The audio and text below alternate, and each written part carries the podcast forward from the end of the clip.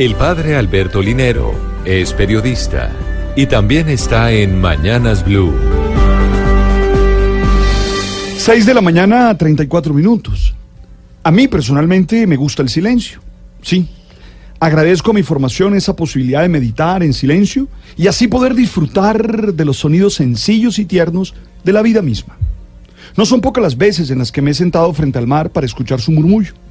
Por eso me llamó mucho la atención el reporte de la Organización Mundial de la Salud sobre las implicaciones del ruido en nuestra salud.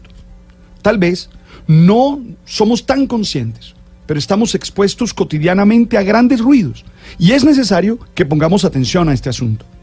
En este reporte de la OMS se insiste en que el ruido limita la comprensión de niños, genera discapacidad auditiva en adultos y motiva el desarrollo de diabetes y obesidad, entre otras cosas.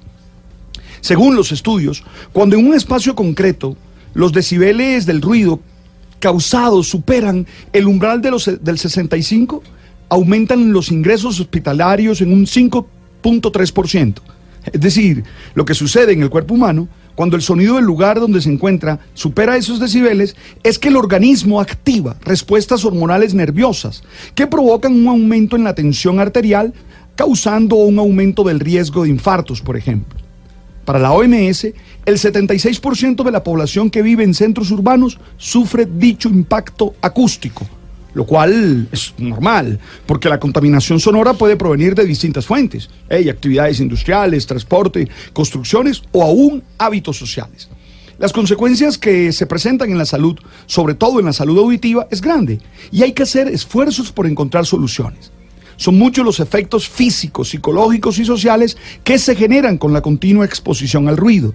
De hecho, un estudio realizado por la Universidad de Cornell en Nueva York encontró que los trabajadores expuestos a constante bullicio de máquinas, teléfonos y conversaciones típicas de una oficina tenían mayores niveles de adrenalina en la orina que aquellas personas que trabajan en un lugar tranquilo. Ey, no se trata de desesperarse ni de aislarse, pero sí de entender las consecuencias que esta condición de vida no se está generando. Entiendo que la vida de hoy pasa por allí, pero estoy seguro que tú personalmente puedes hacer algo para salvaguardar tu salud y en especial la salud auditiva. Creo que es fundamental aprender a hacer silencio, a saberse distanciar periódicamente de todas esas fuentes de ruido en nuestra sociedad, sacar tiempo para callar, para poder ir a encontrarse con la naturaleza y gozar de sus sonidos. Eso es necesario para ser feliz. No estamos condenados a vivir en medio del ruido, ese ruido que nos ensordece. Podemos disfrutar la vida sabiendo escuchar a los que nos aman y quieren compartirnos su ser a través de suaves palabras.